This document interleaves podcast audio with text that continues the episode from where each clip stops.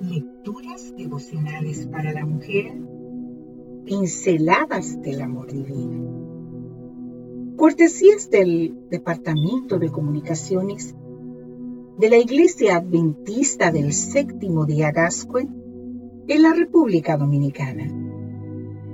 En la voz de Noemi Arias. Hoy, jueves 7 de enero.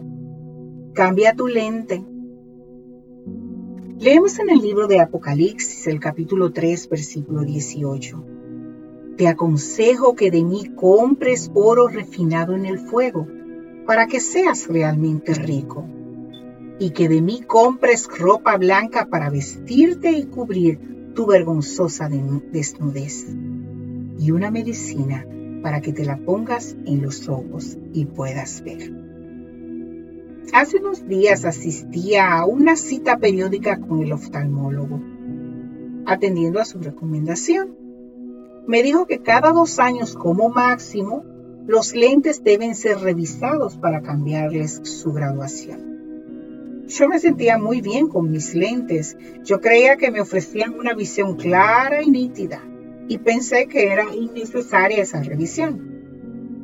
Sin embargo, ya en el consultorio y tras haber hecho las pruebas pertinentes, me di cuenta de que me hacía falta un cambio de lentes. No vemos lo que no podemos ver. De repente, todo parecía tener una nueva luz, un nuevo brillo. Ahora yo podía ver esos pequeños detalles en los objetos que me habían pasado desapercibidos sin yo darme cuenta. Al mirarme al espejo, descubrí rasgos en mi rostro que no sabía que tenía. Unas cuantas arrugas que no había visto, pero que sí, allí estaban. Y me descubrí lanzando una exclamación de sorpresa. Indudablemente era necesario el cambio. Mi conclusión fue, las cosas no son como yo las veía. Apliquemos esta experiencia al ámbito espiritual. A veces pasamos la vida con una visión borrosa de la realidad. Juzgamos en función de lo que vemos y asimismo opinamos. Incluso amamos a través del filtro de nuestra propia lente sin preguntarnos si realmente lo que vemos es lo que es. Nuestra visión debe ser renovada. Ahora yo comprendo esto claramente. Para ello tenemos que acudir a una consulta con el oftalmólogo celestial,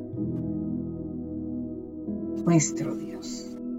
En su sabiduría perfeccionará nuestra visión y veremos con los ojos del discernimiento espiritual lo que no sabemos ver por nosotras mismas con nuestra mirada carnal. Nuestra mirada será entonces más empática. Veremos a los demás como Dios los ve y descubriremos arrugas emocionales y espirituales en nosotras mismas que nos devolverán la humildad.